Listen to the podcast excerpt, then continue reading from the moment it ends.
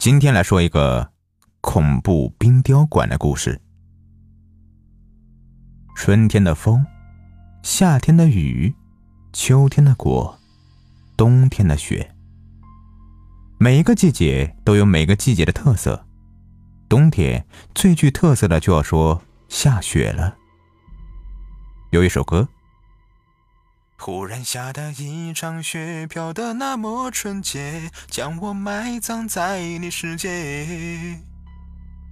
然而，在冬天最具特色的那就是冰雕。幸运的是，在我们的镇子里有一个天然的冰雕馆。在这冰雕馆里，每一个冰雕栩栩如生，鬼斧神工，犹如天作一般。对于我们而言，每年冬天一定会去那里看看这大自然的奇迹。今年也不例外，我和我的伙伴杰瑞一起同行。哦，你问我叫什么？是的，没错，你猜对了，我叫汤姆。但是这并不是猫和老鼠。我说汤姆，你不觉得这冰雕馆很奇怪吗？说话的正是杰瑞。每一次我们两个聚在一起，只要谈论到冰雕馆，他总是这么一句话。一开始我并没有注意，也可以说从没有上过心，当然也不会走脑子，因为生活那么多烦恼，哪有心思去考虑这些烦人的东西啊？最主要的是，对我的生活并不会发生任何的影响。哼，杰瑞，你想说啥就说吧，我就在你旁边听着。我有些无奈的说道：“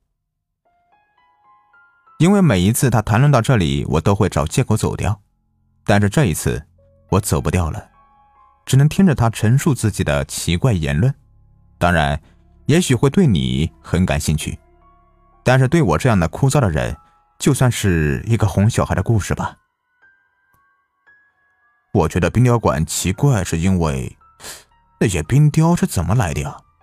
为什么即使没有人管理，冰雕馆依旧井然有序啊？杰瑞平淡的说道：“即使是咱们住的房子，不打扫不整理，那也会凌乱不堪的。况且是每年都会有大量的人去的冰雕馆呢，它好像每年都是老样子，干净整洁。呃，除了会增加几个冰雕之外，这就是你奇怪的原因。”我无所谓的问道：“杰瑞，也许会有人整理，那也说不定呢。那增加的冰雕呢？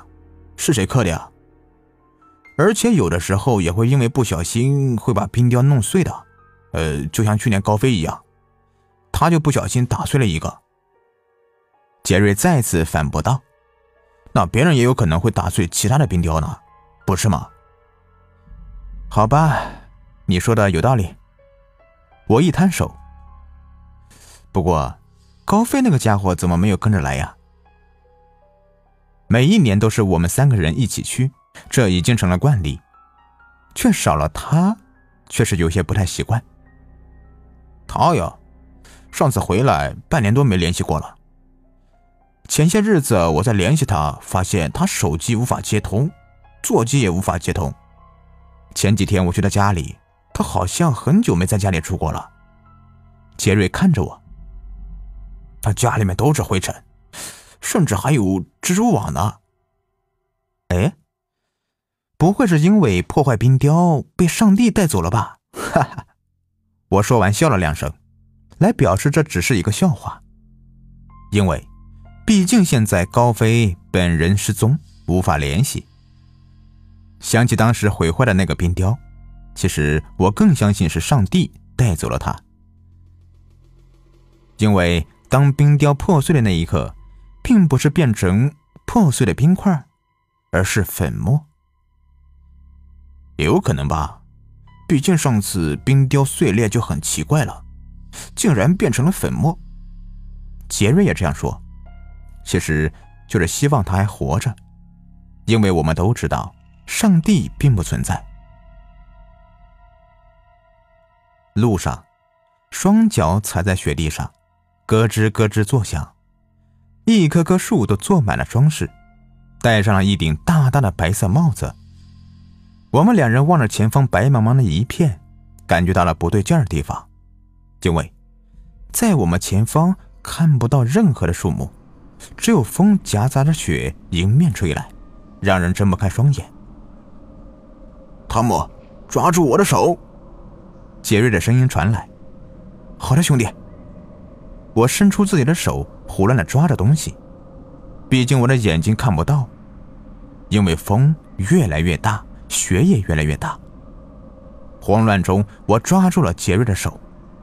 兄弟，我抓住你了！我的天哪，汤姆，你的手好凉啊！杰瑞的声音从侧面传来。我突然间觉得有些好笑。我的手凉，毕竟我的手凉你也感觉不到，因为我戴着手套，手暖暖的，凉的是你的手才对。杰瑞这么说，就是嫌我胆小。我笑着说：“兄弟，咱现在也是独立生活的人，没那么胆小。”狂风暴雪中，迷失了所有的东西，仿佛吞噬了整个世界。我很庆幸，这不是在山上，否则肯定是被活埋了。风雪中，我感觉到手一松，是的。我跟杰瑞分开了，但是后来我才知道，我跟杰瑞早就分开了。迷茫的风雪中，我无法寻找他的影子。但是我是幸运的，我抱住了一棵树，我静静的躲在树的背风面，等待着噩梦的离去。同时，我也希望杰瑞也能逃离噩梦，但是我又错了，也许。在我等待噩梦离去的时候，杰瑞就已经无法再做梦了。